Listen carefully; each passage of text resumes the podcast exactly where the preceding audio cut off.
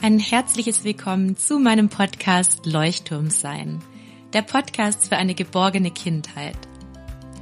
Meine Vision ist es, dass Kinder durch die Begleitung ihrer Bezugspersonen ein starkes Selbstwertgefühl entwickeln und darüber zu selbstbewussten, glücklichen und liebevollen Menschen heranwachsen.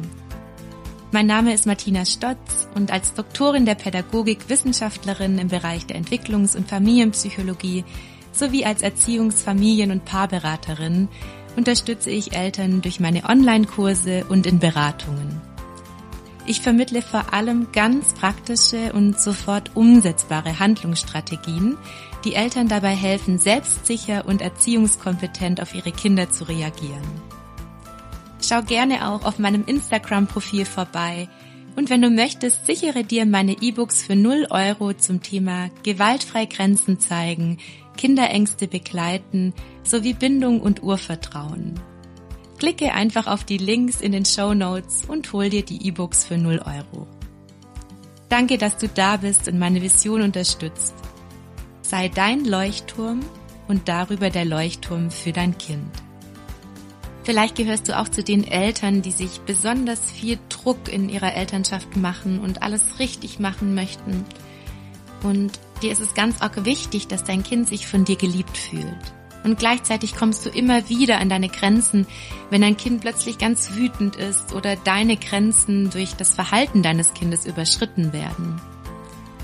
Dann möchte ich dich herzlich einladen, auf die Warteliste für meinen großen Bindungskurs zu kommen, in dem ich ganz viele praktische Handlungsstrategien vermittle, damit du deinem Kind mit mehr Selbstsicherheit begegnen kannst und damit dein Kind im Alltag leichter mitmachen kann.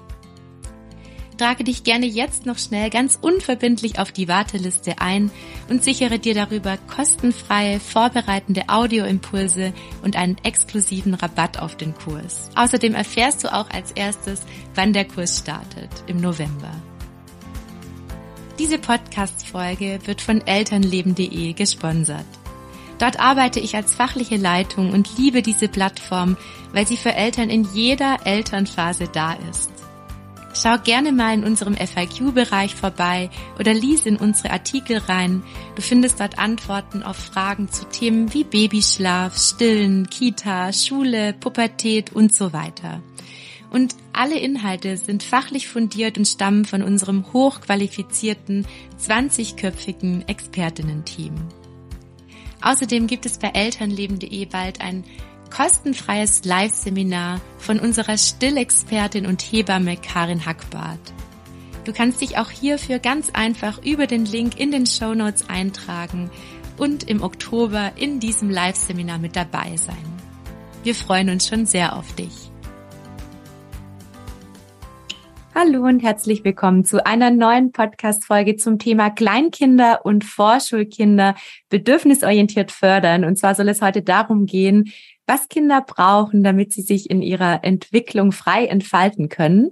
Es gibt ja diesen Spruch, die Karotte, die wächst auch nicht schneller, wenn man dran zieht. Und ähm, das ist uns heute in dieser Podcast-Folge total wichtig, dass Kinder nicht mit Druck gefördert werden, sondern wir einfach ein bisschen darauf schauen, wie könnt ihr denn zu Hause euren Alltag gestalten, damit Kinder ein erfahrungsreiches Umfeld haben? Und ich habe natürlich dafür auch eine Expertin eingeladen, nämlich die liebe Melanie. Melanie, herzlich willkommen. Ich freue mich so sehr, dass du da bist und heute dein, deine Expertise mit uns teilst. Magst du dich vielleicht einmal ganz kurz vorstellen?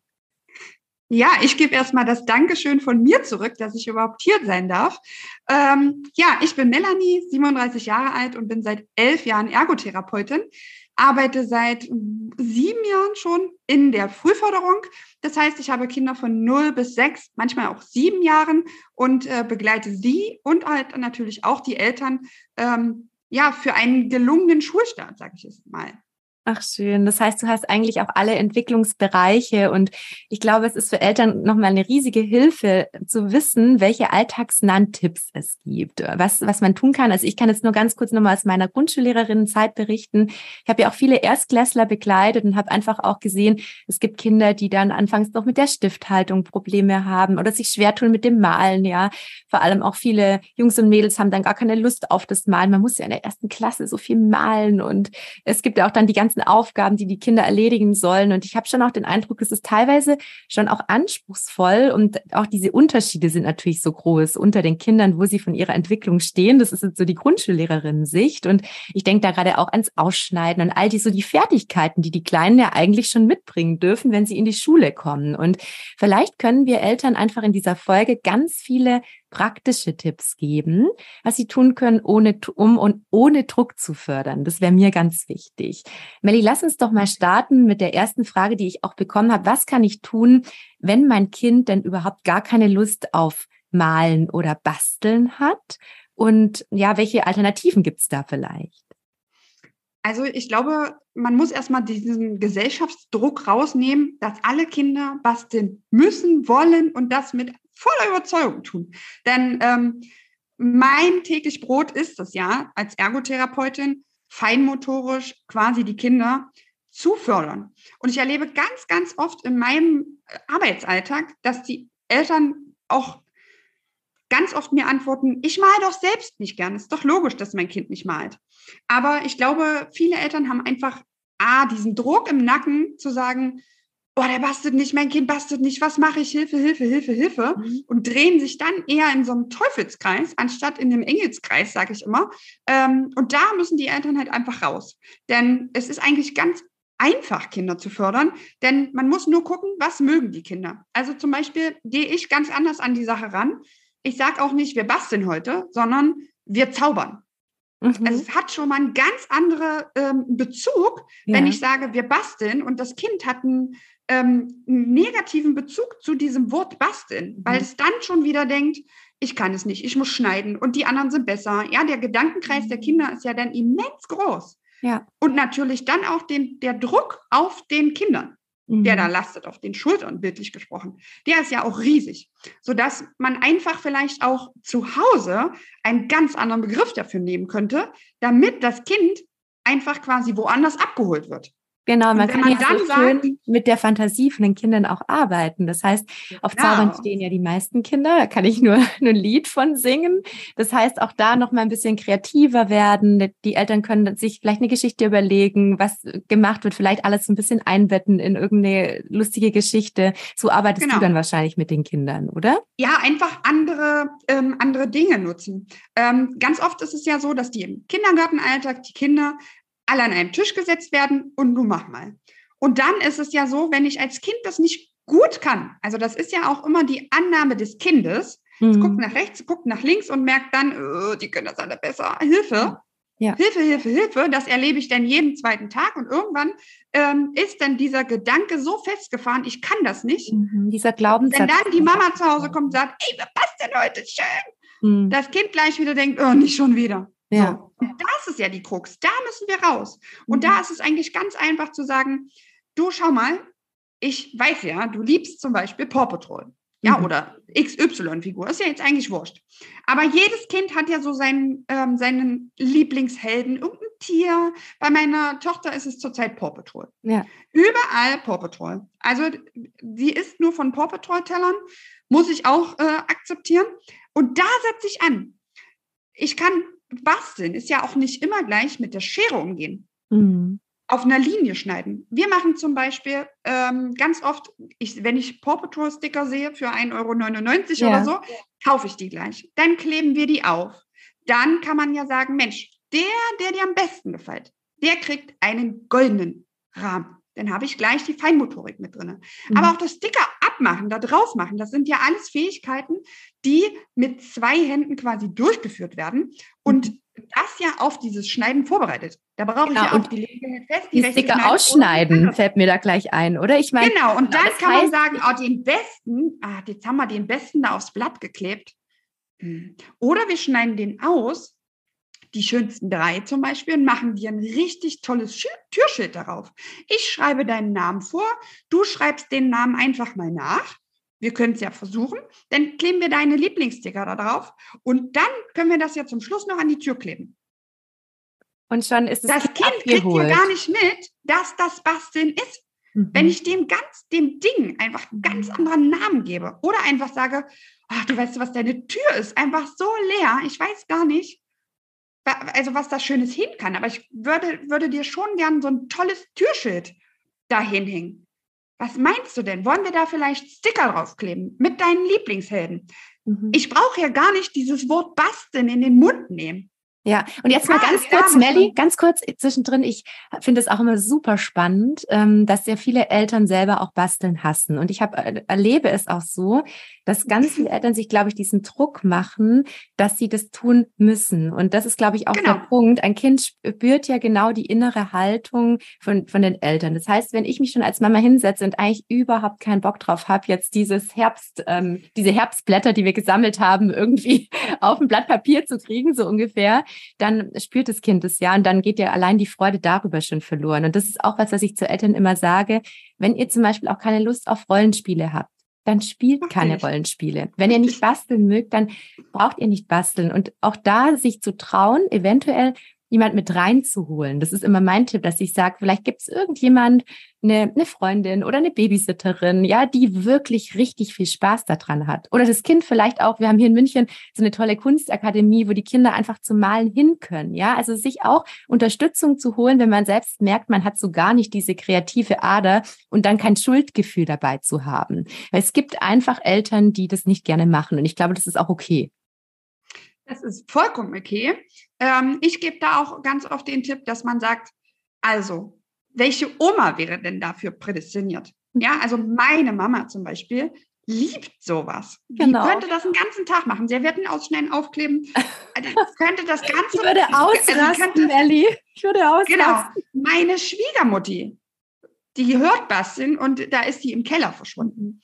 Dafür ist aber meine Schwiegermutti für sowas zu haben, wo ich sage, Mensch, die Kinder lieben irgendwelche horrormäßigen Ausflüge für, für mich, also zum Beispiel Kanufahren oder sowas. Ja. Da kriege ich schon, oh Gott, wenn das Kind da mitten auf dem See runterfällt, kriege ich schon, krieg ich schon Horrorgedanken. Meine Schwiegermutti liebt sowas. Also ich sage auch immer, guckt, welche Rollen ihr innerhalb der Familie verteilen könnt. Und der auch, das, man muss ja auch davon weg, dass das Kind jeden Tag basteln muss, um gut für die Schule zu sein. Ist genau. ja auch nicht richtig. Und ähm, ich finde auch immer, dass man schauen kann, wenn man selbst nicht gern bastelt, zu gucken, worauf hat denn das Kind Lust? Wenn ich nämlich, also ich sage auch ganz oft zu den Eltern, macht vielleicht auch eine Malecke, eine Bastelecke mhm. mit Dingen, wo das Kind vom, vom Inneren her Lust drauf hat. Ja, meine Tochter liebt Sticker. Ja. Ich habe, also die, die Verkäuferin neulich im Laden hat mich angeguckt und hat gesagt, was wollen Sie mit 800 Stickern pro Tüte? Und ich hatte zehn. So, ja, um das ja. mal so. Ähm, ja, aber ich packe die dann in verschiedene Schüsselchen, Schälchen und äh, sage, du weißt was, guck mal, da sind deine ah, Sticker. ganz spannend. Melli, kannst du genau erzählen, wie so eine Bastelecke aussehen kann? Damit die ich habe so einen Küchenwagen, so mhm. ein, vom großen I äh, gekauft, einen Küchenwagen mit, mit verschiedenen Etagen. Und dann habe ich bunte Becherchen gekauft oder Margarinenbecher oder mhm. äh, Joghurtbecher kann man ja auch nehmen, wenn man da jetzt nicht extra Geld für ausgeben möchte. Ähm, und dann quasi in den einen Becher Stifte rein, in den anderen eine Schere, in den steht da noch der Kleber. Also alles, was das Kind eigentlich schon alleine machen kann. Ähm, es gibt ja auch Babyscheren. Also wenn man jetzt einen Dreijährigen hat und denkt, oh, ich kann doch nicht dem mhm. schon eine Schere dahinstellen. Doch, kann man. Es gibt auch Scheren, die sind äh, für Dreijährige super geeignet, mhm. äh, ohne dass die sich da gleich den Pony schneiden oder so, ja. Ähm, oder der Puppe die Haare ab. auch das ist schon vorgekommen. Aber äh, alte Zeitungen, bunte Spielzeugkataloge, ähm, normale Zeitungen. Und das kann man ja immer wieder austauschen. Man kann ja dann auch mal Wachsmaler da reinlegen, Schablonen zu malen. Wenn man merkt, die Schablonen kommen nicht gut an, alles klar, kommen sie wieder raus, dann packen wir da neue Sticker rein. Vielleicht auch, ähm, um so ein bisschen auch dieses Umweltwissen für die Schule quasi vorzubereiten, Herbststicker, Halloween-Sticker, Weihnachtssticker, Nikolaus, was weiß ich. Mhm. Man kann ja, also man muss ja nicht immer alle Sticker quasi gleich hingeben, sondern man kann ja auch sagen, du weißt was, jetzt haben wir ein paar Herbststicker gehabt. Jetzt ist ja bald Halloween. Mhm. Vielleicht möchtest du eine Laterne basteln für Halloween, äh, sagt Martin, und was nicht alles kommt. Dass man sagt, pass auf, man holt so eine fertige Laterne, beklebt die doch mit deinen Halloween-Stickern. Dann wird es schön gruselig. Ist ja alles basteln.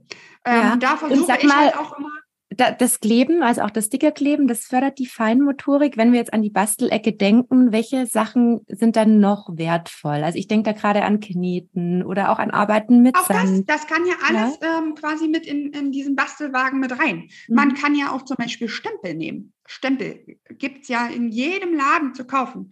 Mit, ähm, mit Farbe schon drin, Farbe, die man quasi auf den Kissen machen muss. Es gibt Ausstands... Ähm, Ausstanzer, sagt man das so? Mhm, ja, ja, Standsmotive, die man äh, nutzen kann. Ich liebe zum Beispiel auch total einfache Schleichfiguren in so eine Bastelecke mit reinzumachen oder Playmobil oder irgendwas, ähm, wo man dann sagt, man kann die abzeichnen, man kann die aufs Blatt legen, umranden, ähm, ah. einfache Schablonen, ja, also teilweise hat man ja auch ähm, ganz, ganz viel, aber natürlich auch Farbe, flüssige Farbe, mhm. Pinsel, sämtliche Sachen, ähm, wo man die quasi die Farben einzeln drauf machen kann, aber auch untereinander mischen kann. Viele nutzen zum Beispiel kein Pinsel, ja, dann machen sie es halt mit den Händen. Ja. Handabdrücke, ähm, einfach drauf lossauen. Also ich glaube, der Fantasie für so einen Bastelwagen sind da kaum Grenzen gesetzt. Das ja, ist wenn das wertvoll, sagt, dass du das teilst. Basteln, mhm. Dann kann man vielleicht auch sagen, Du, wir können ja auch die Fußabdrücke deiner Schleichdinos, die du gerade so toll findest, in Knete mal drücken. Ah. Jetzt hat der Dino ja aber ganz andere Füße als der. Lass uns mal schauen, was der für Fußabdrücke macht. Oder Waldtiere, wenn man das Thema Wald jetzt gerade hat. Also ich glaube, ähm, man kann ja dann auch sagen, du, der Dino, den können wir ja auch mal aus Knete machen. Ja. Also ich glaube, man muss auch einfach weg von diesen, es muss immer was geschnitten, geklebt und äh, gemacht werden. Ja, ja also auch so wertvoll, dass du sagst. Das Aufwendige muss ja nicht sein. Mhm. Mhm. Mhm. Jetzt ähm, habe ich gleich so die ähm, Eltern im Kopf, die sagen, ja, aber in der Schule, da muss ja dann ordentlich ausgemalt werden. Ja, also es ist tatsächlich mhm. ja so, wenn ich mich dran erinnere, so auch meine ein bisschen älteren Kollegen haben gesagt, ja, der kann ja überhaupt nicht schön ausmalen oder die kann ja gar nicht schön ausmalen. Ähm, wenn dein Kind so gar nicht zum Malen zu motivieren ist, du hast gerade schon viele Tipps gegeben, welche Malideen hast du denn noch, um Kinder wirklich mit Freude ans Malen ranzuführen? Also grundsätzlich finde ich es immer ganz toll, wenn das Kind ein, eine, eine Leidenschaft hat, diese mit einzubeziehen. Ja, also das mit diesem Sticker aufkleben und umranden ist ja jetzt quasi der Beginn dessen. Wenn man jetzt aber sagt, man druckt irgendwelche Bilder aus, um einfach dieses konkrete Ausmalen zu üben, ist ja das Kind meistens schon überfordert, wenn es ein A4-Blatt sieht, alles weiß und Scheibenkleister, ich muss alles ausmalen. Ich mache es denn zum Beispiel auch gerne so, dass man nur sagt, heute meinen wir nur die roten Dinge aus. Morgen kommt den Blau dran. Dass man das aufteilt, dass das Kind gleich diesen Druck rausbekommt, ich muss dieses ganze Blatt ausmalen. Ja. Oder ich sage, ich male schon mal was vor, bevor ich es dem Kind hingebe und sage, guck mal, ich war schon fleißig, ich hatte gerade Lust zu malen. Vielleicht magst du ja das Bild zu Ende malen. Und es sind nur zwei Flächen oder so. Ah, das heißt auch ähm, da wieder ganz schön die Ziele relativ ähm, klein halten, dass das Kind es auch schaffen kann. Weil genau, das ist genau, nämlich genau. genau. das, also wenn ich an meine kleinen süßen Mäuse da denke, ja, die dann da vor mir sitzen und dieses Blatt nicht ausmalen wollen, wie so eine Blockade haben, ist ja, es genau so, dem Kind auch zu sagen, es reicht schon einen kleinen Schritt zu schaffen. Mhm. Genau. Ähm, was man vielleicht auch noch machen kann, ähm, ist einfach spielerisch. Also ich mache das auch sehr, sehr gerne dass man einfach auch so diese, diese Dynamik des Malens mal verändert, dass man nicht nur stupide am Tisch sitzen muss, um zu malen, sondern ähm, ganz oft gebe ich den Eltern auch so einen Tipp, dass man ein Familienbild malt. Mhm. Also nicht ausmalt, sondern selbst malt, sondern ähm, ich sage auch ganz oft, es kommt aus der Spieltherapie, ähm, wir meinen, malt doch mal ein Familiendino. Mhm. Der eine malt den Kopf, der andere malt den einen Fuß, der andere malt den Schwanz. Und daraus wird ein Familienporträt. Da kriege ich gleich Lust zum Malen, Melli. Ja, gut, ne? ähm, was aber auch vielleicht auch ganz einfach umzusetzen ist, ist ein Malwettrennen, nenne ich das. Ähm, da mache ich quasi, das ist meistens immer bei uns sonntags, weil sonntags bei uns immer die Zeitungen kommen, die wir dann angucken und die ja dann eigentlich in den Müll kommen. Und da sage ich äh, ganz oft zu meinem Sohn, weißt du was, wir haben schon lange, schon lange keinen Wettbewerb mehr gehabt. Da klebe ich die auf äh, unseren Tisch und an jeder Ecke kommt ein Familienmitglied mit einem Stift. Und einer ist der, der wegrennt auf dem Blatt Papier mit dem Stift und die mhm. anderen jagen den. Und dann habe ich das ja auch drin. Der, der Stift darf nicht absetzen von der Unterlage und der Stift darf aber auch nicht gefangen werden. Also der, der, der immer wegrennt, der muss gut gucken, dass er möglichst viele bunte Flächen auf seiner, ähm, auf, der, auf der Zeitung hinterlässt, damit er ja nicht gefangen wird. Ah, okay. Mhm. Oder Musik dazu bringen. So wie, so wie so eine Art Stopptanz zum Beispiel. Ja, mhm. du malst, du versuchst das ganze Blatt orange zu malen und immer wenn ich die Musik ausmache, dann musst du stehen bleiben. Ah, ich kenne Stopptanzen nur so aus meiner Klasse, dass ich mit den Kindern gemacht habe, nur mit Malen. Genau. Das ist ja auch total cool. Ja, okay. Also, dass man einfach so eine, so eine ähm, wegkommt von diesem Malen bedeutet, ich muss stille sitzen und ich muss die mhm. Linie treffen. Mhm. Davon muss das Kind schon weg, sage ich immer. Und jetzt, wenn ich ähm, gerade an deinen Tipp von vorher denke, hier mit von wegen, ja, dann kann man ja auch mit den Händen malen, dann denke ich jetzt schon so ein paar Eltern, die es gern ordentlich haben, die schon ihre Wände mit, mit Farbe voll sehen. Ähm, ich glaube, da können wir noch ein paar Tipps geben. Ähm, also ich liebe es jetzt zum Beispiel draußen mit den Kindern das dann zu machen, also draußen auch irgendwo auf dem Boden Sachen auszulegen, da zu malen. Es gibt auch im Baumarkt diese großen weißen ähm, Papiere, die man dann so ausrollen kann. Und dann auch da zum Beispiel habe ich mit ganzen Klassen gemalt. Das ist auch wunderbar, auch mit Fingerfarben. Und was mir da auch einfällt, ist eventuell noch wahrscheinlich die Umgebung zu Hause so vorbereiten, dass man selbst dabei auch entspannt ist, oder? Also ich glaube, ähm, dass man das auch ähm, relativieren muss.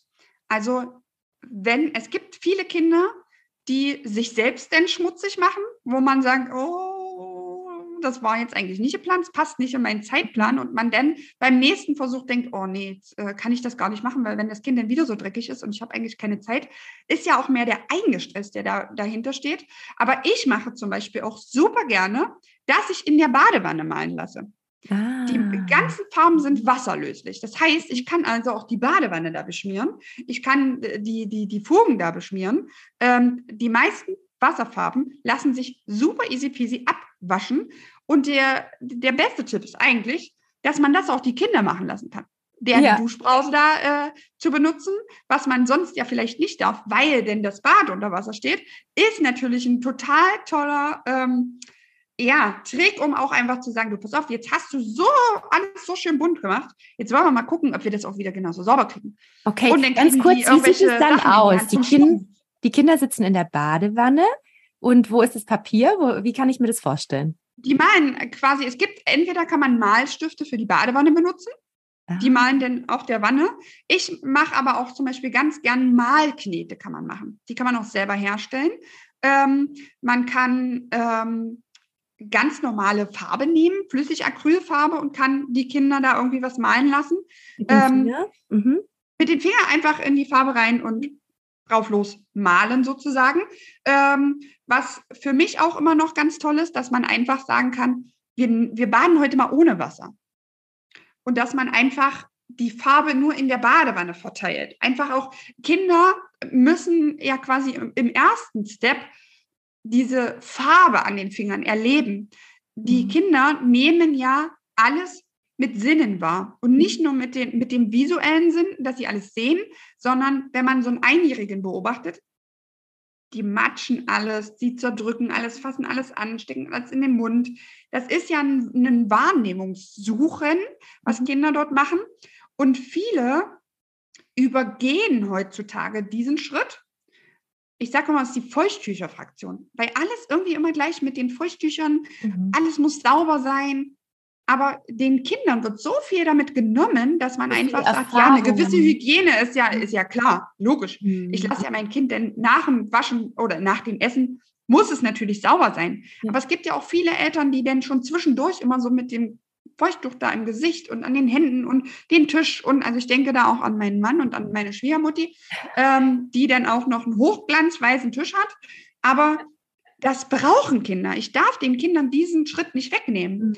Und äh, das passiert meistens nur, also dass vier-, fünfjährige sich da so ausprobieren, ist es ganz, ganz oft rückwirkend gedacht, so dass die Kinder dieses Matschen, Motschen, sich einsauen im ersten, zweiten Lebensjahr nicht hatten, nicht machen Deswegen konnten. machen sie es dann mit fünf Jahren. Mhm. Genau, weil der, der Schritt noch nicht äh, ausgestanden ist, sage ich jetzt mal. Ja, also der, der wird so lange vollzogen werden, bis das Kind in diesem Bereich gesättigt ist. Verstehe. Ja, genau. Das ist äh, ganz, ganz entscheidend. Also wirklich diese Erfahrung den Kindern nicht zu nehmen und auch vielleicht da die Kontrolle manchmal ein bisschen loszulassen. Klar, viele Eltern sagen dann ja, dann sieht danach das Bad aus, äh, ja, dass es gar nicht mehr geht. Und das bedeutet allerdings, das wahrscheinlich auch aushalten zu dürfen. Ja, das danach. Bedarf eine, eine gewisse Geduld und auch ja. eine gewisse Selbstbeherrschung, nicht mhm. einzugreifen. Mhm. Auch ich habe die. Ich weiß, ja. dass es sein muss, in, in Anführungszeichen, damit das Kind halt äh, diesen Schritt irgendwann hin, loslässt. Aber ich gebe das mal ein Beispiel bei meiner Tochter. Ähm, meine Tochter wird bei zwei und die durfte dieses Matschen, Motschen mit Essen zerdrücken und äh, irgendwo mhm. hinschmieren, die durfte das alles ausleben. Mhm. Jetzt ist sie noch nicht mal zwei und macht das nicht mehr. Genau. ich glaube, das ist auch die Angst vieler Eltern, dass die Kinder dann ähm, das dann ihr ganzes Leben lang machen, dann lernen sie es ja und dann machen sie es immer. Und so ist es genau. nicht. Also dann, genau. das ist das wichtig, ist so wie du gesagt mehr. hast, diesen Schritt auszuleben, diese Entwicklung so durchzuleben und den Kindern das nicht zu nehmen. Ganz entscheidend. Genau. Ähm, es ist nochmal ganz spannend, weil lass uns mal ganz kurz über diese Schritte sprechen, auch mit Blick auf die Feinmotorik, mit Blick auf die Vorbereitung für die Schule. Welche Schritte mhm. kommen da denn noch mit rein? Du hast jetzt gerade dieses Ausprobieren, Matschen, in den Mund nehmen, mit allen Sinnen erfassen. Das hast du gerade genannt. Was gehört da noch mhm. so dazu? Um das vielleicht vom Verständnis her nochmal ein bisschen anders aufzubauen, dieses Matschen ist ja die Wahrnehmung. Mhm. Wie fässt sich was an? Wie dolle muss ich drücken, damit es sich zermatschen lässt? Wie dolle muss ich was machen? Das hat ganz, ganz viel mit Kraftdosierung zu tun. Und die Kraftdosierung brauche ich ja nachher, um zu wissen, da muss ich stoppen, da muss ich stoppen. Das hat alles was mit Kraftdosierung zu tun. Schreiben, wie dolle Stifthaltung. Ich, mhm. Genau, wie, lang, wie dolle darf ich den Stift drücken, bis er gut schreibt, bis ich schnell malen kann. Ähm, und auch dieses Flüssige, das kommt ja nur, wenn ich die perfekte Kraftdosierung habe. Habe ich nur ein Mühe zu viel, weil ich ganz viel Druck auf den Stift gebe, schreibe ich immer noch aus der Schulter heraus. Also es ist auch ganz wichtig, den Kindern dieses, dieses Ausprobieren, rutsch, rutsch, rutsch, rutsch, ja. nicht zu nehmen. Ja. Also ich habe ganz viele Eltern, die sagen, jetzt setz dich mal gerade hin, guck mal, du musst doch nur so machen. Mhm. Das hilft ja aber den Kindern nicht. Die müssen es auf jeder Ebene merken. Die brauchen den Input auf der Körperebene. Die müssen mal so malen und merken, boah, anstrengend. Ja. Die müssen auch mal aus dem Ellbogen malen können oder auch dann letztendlich aus dem Handgelenk. Also das schön, ich ja aber nur, schön, wenn sagst. ich es mache. Genau, und das ist nämlich genau das, dass die Kinder ins Fühlen kommen. Ich glaube, das ist das genau. Entscheidende. Das ist ja wieder genau. so mein Herzensthema, dass ich immer sage, es ist immer das eine, den Kindern zu sagen, wie es geht, und das andere, wenn die Kinder es selber ausprobieren dürften. und dann eben diese Erfahrungen zu nehmen, führt dazu, dass ein Kind sich auch stark unter Druck gesetzt fühlt, weil es immer genau. was anderes ist, wenn ich nicht ins Fühlen komme. Und ganz das genau. ist ganz spannend. Du hast jetzt Beispiele gemacht, gerade jetzt auch für ein Schriftbild, für die Stifthaltung. Also da, da spielt dieses diese Kraftdosierung eine Rolle. Hast du da noch andere ja. Tipps, wie diese Kraftdosierung, dass sie ähm, intuitiv gelernt wird, was Eltern da mit ihren Kindern machen können oder zulassen dürfen? Ich glaube einfach, dass man den Kindern nicht zu viel vorgeben sollte. Also ähm, wenn man jetzt zum Beispiel Knete nimmt, ja, dass man sagt, du pass auf, du hast hier bunte Chips, du hast hier äh, Naturmaterialien, du hast dies, das, mach einfach mal. Ja. Mir fällt zum Beispiel gerade ein, wir könnten ja so einen, ähm, so einen Knetball herstellen und äh, machen fünf Stück übereinander. Mal gucken, ob die nicht umfallen. Dass man einfach quasi nicht sagt, ja, aber so ein Schneemann, der sieht so und so aus, sondern die Kinder einfach machen lässt. Weil jetzt mal im Umkehrschluss, wenn ich Kinder habe, die einen total perfekten Schneemann bauen wollen, aus Knete, die Kraftdosierung aber noch nicht haben, da kann, also ja, wenn ich eine, eine Kugel rollen muss mit mhm. Knete, brauche ich Feingefühl. Habe ich aber zu viel Druck, wird es immer ein Ei. Ja. Das heißt, man kann ja dann auch sagen, du weißt was, vielleicht liegt es ja auch daran, dass du beide Hände nutzt. Versuch das mal auf dem Tisch. Mhm. Also, dass man, ja, das hat alles viel auch wahrscheinlich, äh, denken viele Eltern auch, ja, das, das weiß ja nur ein Experte. Aber ich glaube, man sollte einfach mal die Kinder machen lassen. Denn, mhm. also auch einfach, Mensch, was hast du denn für eine Idee, was wir mit Blättern machen können? Können wir die zerschneiden. Also man muss ja auch nicht immer Papier zum Beispiel zerschneiden, um Kraftdosierung mit der Schere zu lernen. Man kann ja auch Knete zerschneiden. Man kann Blätter zerschneiden, also vom Baum die Blätter. Man ja. kann ähm, Fäden schneiden von Wollfäden und daraus irgendwie was, was, was Witziges machen. Man kann Strohhalme zerschneiden. Also es gibt ja, ich glaube, man muss einfach wirklich weg von diesem Gedanken, ähm, dass das Kind das sofort perfekt können muss. Mhm. Mhm. Ähm, und vor allen Dingen auch, dass es immer Sinn ergeben muss, was man tut. genau, das ist so wichtig. Weil, weißt du, es gibt ja auch viele Eltern, die dann denken, boah, genau so muss danach das Bild aussehen. Oder wir basteln jetzt, ja, damit wir es danach jemand zeigen können, wie schön wir gebastelt haben. Ich glaube, diesen eigenen Anspruch und die eigene Perfektion genau. rauszunehmen. Ich denke da jetzt gerade, ich war bei einer Freundin zu Besuch und die hat äh, das mit diesen Perlen, diesen Steckperlen gemacht mit ihrem Kind. Ja, und dann hat dieses Kind versucht, diese dieses Bild nachzustecken und dann hat sie immer gesagt, nee, nee, nee, das ist falsch. Nee, du musst es so stecken, da muss doch die Perle. Ja, ja und da und dann ich saß daneben da, ich habe da nichts gesagt, weil ich mir ich habe mir vorgenommen in meinem Freundeskreis, ich gebe nie Tipps. Es sei denn, ich werde wirklich explizit genau, dreimal da, darum gebeten, ja, weil es mit meinem Beruf gar nicht so leicht. Ja, deswegen sage ich ja, das kenne ich. Aber ich saß echt daneben, musste habe mir wirklich so auf die Zunge gebissen so ungefähr, ja, weil das ist genau das ähm, dass in dem Moment das Kind ja schon das Gefühl hat, ich mache was falsch und darüber auch die Freude genau. am Ausprobieren verliert. Und das ist, glaube ich, dieser Anspruch, die Perfektion, der Glaubenssatz, es muss perfekt sein oder auch, was sollen denn die anderen denken, wenn wir jetzt hier Blätter zerschneiden? Ich denke, da spielt ganz viel auch unbewusst mit rein, dass man die logisch, Kinder da logisch. vielleicht einfach so ein bisschen zu sehr führt, anstatt sie frei entfalten zu lassen. Ja. Genau, und ich glaube, da spielen ja auch eigene Glaubenssätze eine Rolle. Genau, also, das meine ich. Eines, einer Mama. Ähm, sowohl die, der, der Anspruch des Kindes ist ja nicht immer der von mir. Mhm. Und ich glaube, dass man da einfach weg muss, wenn ein Kind ankommt. Ja, also ich, ich muss dann so an meinen Sohn damals denken. Ähm, der hat dann immer gesagt, Mama, heute male ich dir ein Herz, weil du die tollste Mama bist. Dann wow. hat er mein Herz gemalt und ich dachte, oh, das ist ja gar kein Herz. Mhm. So, ja. Für ihn war das aber ein Herz. Und der hat mir das mit so einem großen strahlenden Augen übergeben und oh. gesagt, du bist einfach die tollste Mama. Irgendwann habe ich dann zu mir gesagt, ich muss von meinem Ideal weg, dass mhm. das ein Herz ist. Ja. Für mich war es kein Herz. Für ihn aber. Und ja. ich weiß also, also, dass man einfach ähm, quasi von seinen Idealvorstellungen weggeht mhm. und die des Kindes auch mal annimmt. Das, und das Vertrauen, das so spielt, stolz.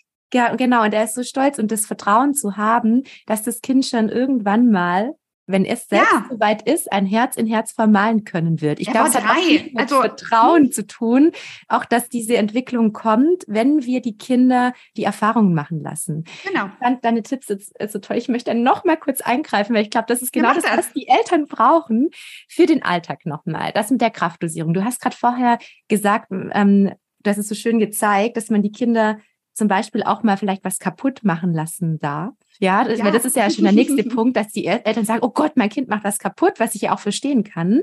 Logisch. Ähm, ja, weil man möchte natürlich, dass die Sachen achtsam behandelt werden. Nur hast du da vielleicht noch ein paar Tipps für den Alltag, vielleicht auch draußen oder vielleicht in so einem kleinen, in einer kleinen Werkecke. Was, was gibt es also, da noch für Ideen?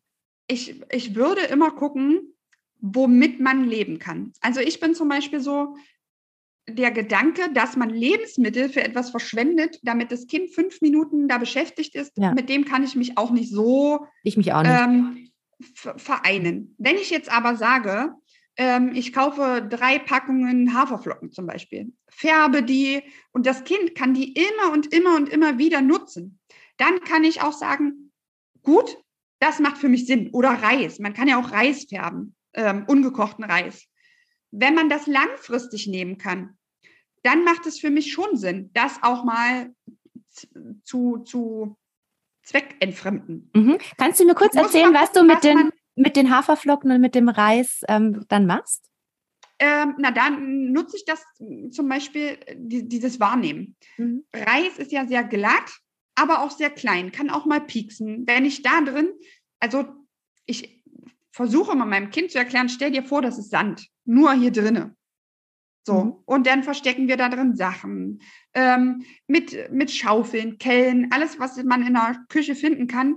in ein anderes Gefäß machen, wieder umschütten, da rein in eine Schatzkiste und wieder raus und mit äh, Spielzeugbaggern hin und her verfrachten. Die Kinder kommen auf eigene Ideen.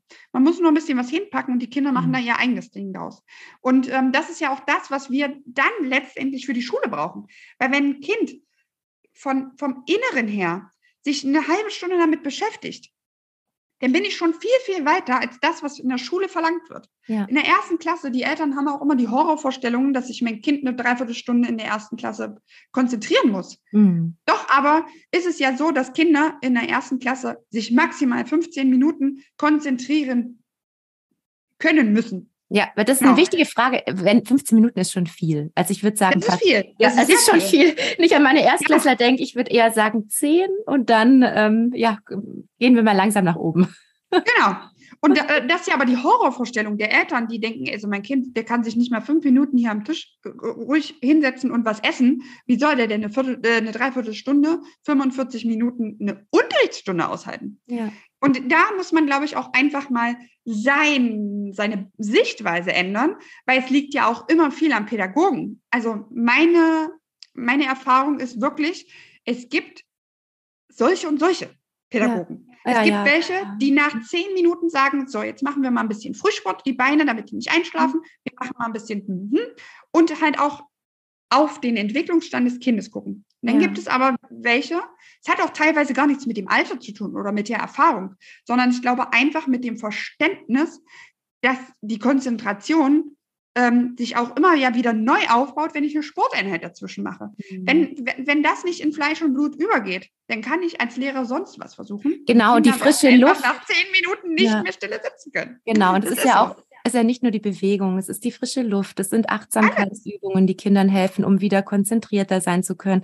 Es sind andere Bedürfnisse, die unerfüllt sind, wie dass das Kind sich austauschen möchte, dass es vielleicht kurz mit seinen Freunden in der Pause spielen muss. Das heißt, Richtig. auch immer, das ist nämlich die nächste auch abschließende Frage, Melanie.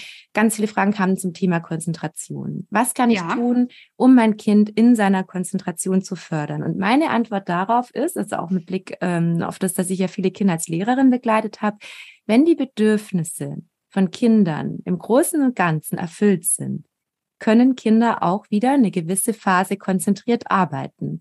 Nur die Konzentration die steigt natürlich auch an, je nachdem, welcher Entwicklungsstand. Das heißt, ein Erstklässler kann sich natürlich nicht so lang konzentrieren wie ein Viertklässler. Ja, auch da, wie du schon sagst, den Anspruch runterfahren und immer gucken, wo steht mein Kind und auch jedes Kind braucht hier ein Stück weit was anderes. Ein Kind braucht mehr Bewegung als das andere zum Beispiel. Ja, oder wieder ein anderes Kind braucht vielleicht mehr frische Luft als ein anderes. Und da auch individuell zu gucken. Und ich weiß nicht, was du vielleicht noch für konkrete Tipps hast, um die Konzentration zu fördern das, also für mich ist das immer die Herangehensweise, wenn ich jetzt drauf schaue. Ja.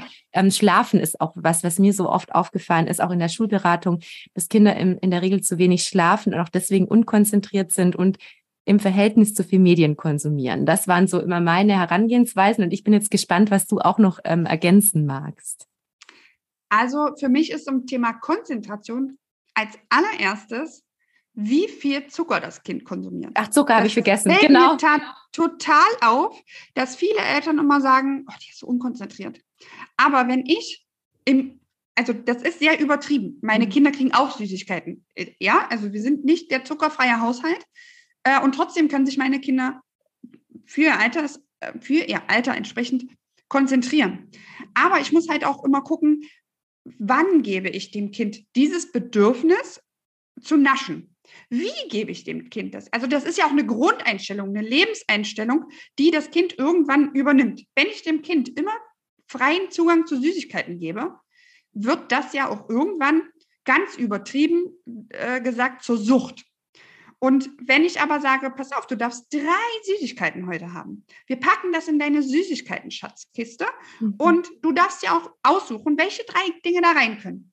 Und du darfst auch frei entscheiden, wann du sie nehmen darfst hat das Kind ja trotzdem das Gefühl, äh, haha, ich darf mir selber aussuchen, was da ja, reinkommt. Und ist so ich wichtig, darf essen, das Autonomiebedürfnis zu stillen, genau. Genau. Ja. Mhm. Ähm, aber ich habe trotzdem als Elternteil die Kontrolle darüber. Mhm. Das ist ganz und, spannend, dass du sagst mit dem Zucker. Das heißt, auch das hat eine riesige Auswirkung auf die Konzentration. Absolut.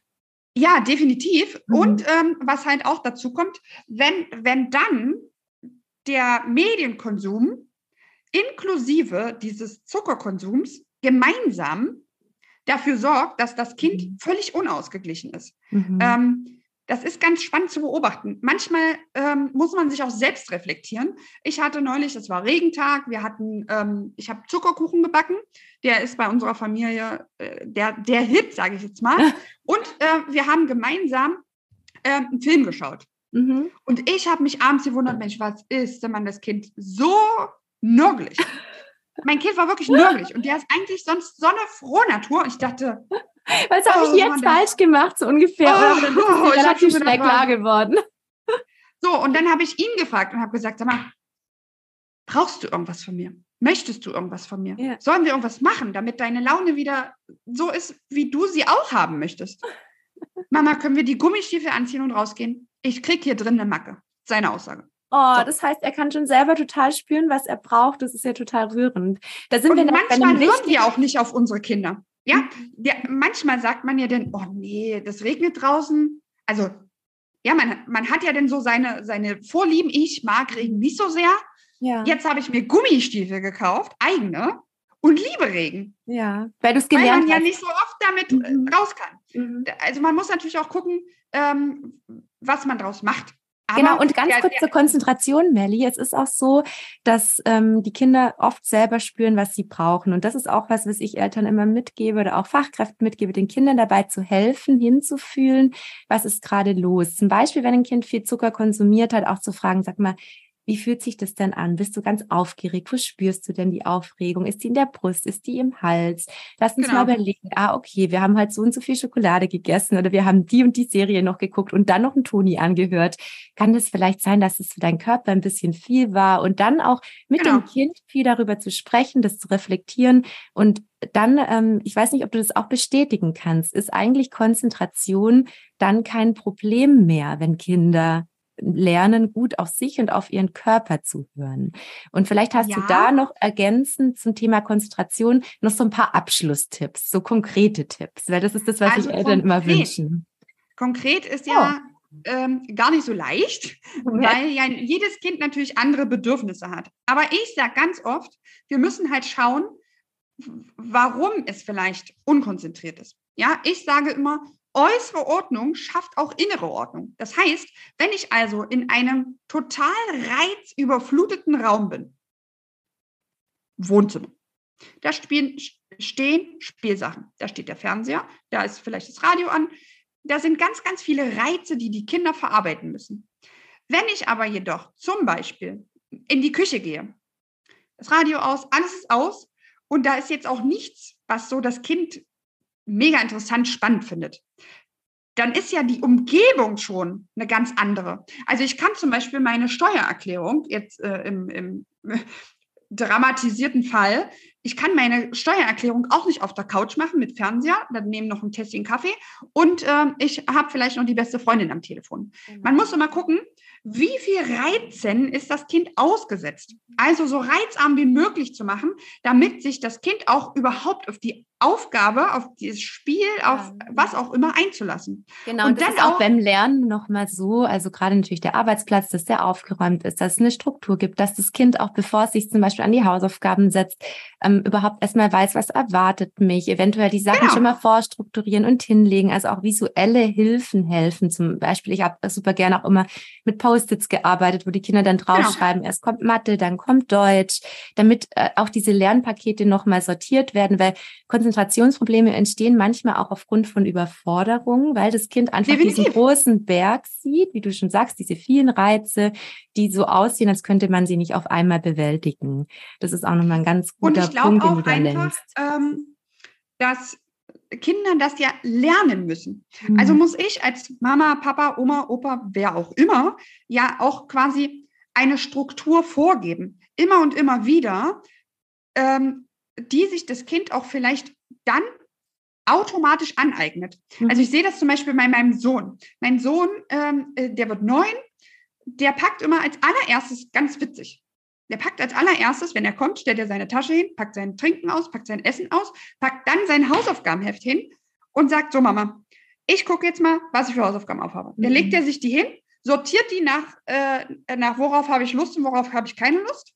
Und dann setzt er sich hin und macht die. Mhm. Es ist jeden Tag du Glückliche, du Glückliche, jetzt hassen dich alle. Wahrscheinlich. Weil sie sich denken, wenn das mein Kind auch machen würde. Arbeit. Das war auch ganz harte Arbeit. Ich habe jedes Mal, ab Tag eins habe ich gesagt, so, wenn du nach Hause kommst, du machst als allererstes Brote raus, Trinken raus, dann gucken wir, was im Hausaufgabenheft steht und dann gucken wir uns die Hausaufgaben an. Oh, ganz das wichtig, Melli, weißt du, was das ist? Ablauf. Weißt du, was es ist? Routine. Das ist das, genau. was Kindern ganz, ganz viele Reize abnimmt. Das heißt, dadurch, dass ihr klare Abläufe habt, die du, wie du schon sagst, über viele, über viele Jahre wahrscheinlich eingeübt. Wochen und Monate. Ja, genau, genau. Es braucht viel, viel Wiederholung. Es ist in dem Moment hart. Und das ist genau der Punkt, dass Kinder darüber konzentrierter sein können, weil so viel routiniert im Gehirn schon abläuft. Und ich glaube, das ist auch ein ganz wunderbarer ähm, Schluss für, für unsere wunderbare Podcast-Folge, weil ich glaube, wir könnten noch zehn Stunden weiterreden. Ja, leider. Ich jetzt einfach mal abrupt zu einem Ende zu kommen. Ja, weil ja, ich glaube, wir haben schon wir. so viele äh, wertvolle Tipps gegeben, vor allem du. Und das ist nochmal so wertvoll, das mit der Routine, dass ihr immer schaut, auch auf euren Alltag, wo könnt ihr noch mehr routiniert arbeiten, vielleicht auch mit Ritualen arbeiten, um die Kinder auch von den Reizen zu entlasten. Ich glaube, das ist. Ich habe da einen tollen Spruch, der richtig gut zum Abschluss passt. Oh, Man muss sich das so vorstellen: Kinder ohne Routine, die gehen in Trampelfahrt. Und manchmal ist der Trampelfahrt noch nicht so, dass man sich vielleicht auch verlaufen könnte, weil da noch parallel irgendein Trampelfahrt kommt. Wenn man aber immer und immer wieder die gleiche Strecke wird, äh, läuft, wird daraus irgendwann bildlich gesprochen eine Autobahn. Das heißt also, ein Kind muss gar nicht mehr darüber nachdenken. Wenn man sich anschaut, wie Einjährige laufen lernen, die müssen noch jeden einzelnen Schritt wirklich denken und dann umsetzen. Mhm wenn man ein zweijähriges Kind ansieht, die denken da ja gar nicht mehr drüber nach. Und so ist es auch mit der Konzentration. Wenn ich Dinge automatisiert drinne habe und sie als Autobahn benutzen kann, kann ich mich besser auf andere Sachen konzentrieren. Wundervoll, Melly. Ich danke dir so Guter sehr Abschluss, für diesen oder? schönen Abschluss. Das hätte ich besser nicht machen können. Ich möchte gerne noch die Gelegenheit nutzen, Melly. Würdest du noch ganz kurz erzählen, was du auf deinem Insta-Profil wundervolle, ähm, was du da für wundervolle Tipps hast, damit die Eltern also, auch direkt bei dir vorbeischauen können? Auf meinem Profil Ergoling gibt es sowohl Mal- und Basti-Ideen, aber ich versuche immer den ähm, Eltern quasi zu vermitteln, was so die Grundlagen sind. Manchmal verliert man aus den Augen, ähm, warum man gewisse Dinge tun sollte und verknüpft sie dann mit, ach, brauche ich nicht. Und da ist quasi äh, mir ganz wichtig, dass ich Aufklärung leiste, warum ähm, bei Kindern in der Entwicklung bestimmte Dinge stattfinden sollen, ähm, vielleicht auch Checklisten, die man durchgehen kann und ähm, so viel wie möglich alltagsnahe Ideen, die man zu Hause halt auch umsetzen kann. Ach, schön. Dann schaut gerne mal bei Melli vorbei. Ich danke dir so sehr für diese kreativen Tipps. Ich werde gleich ganz viel davon umsetzen. Ja. Ich bin richtig motiviert, weil immer, wenn ich dich sprechen gehört habe, dachte ich mir, boah, das, das macht sicher unfassbar viel Spaß.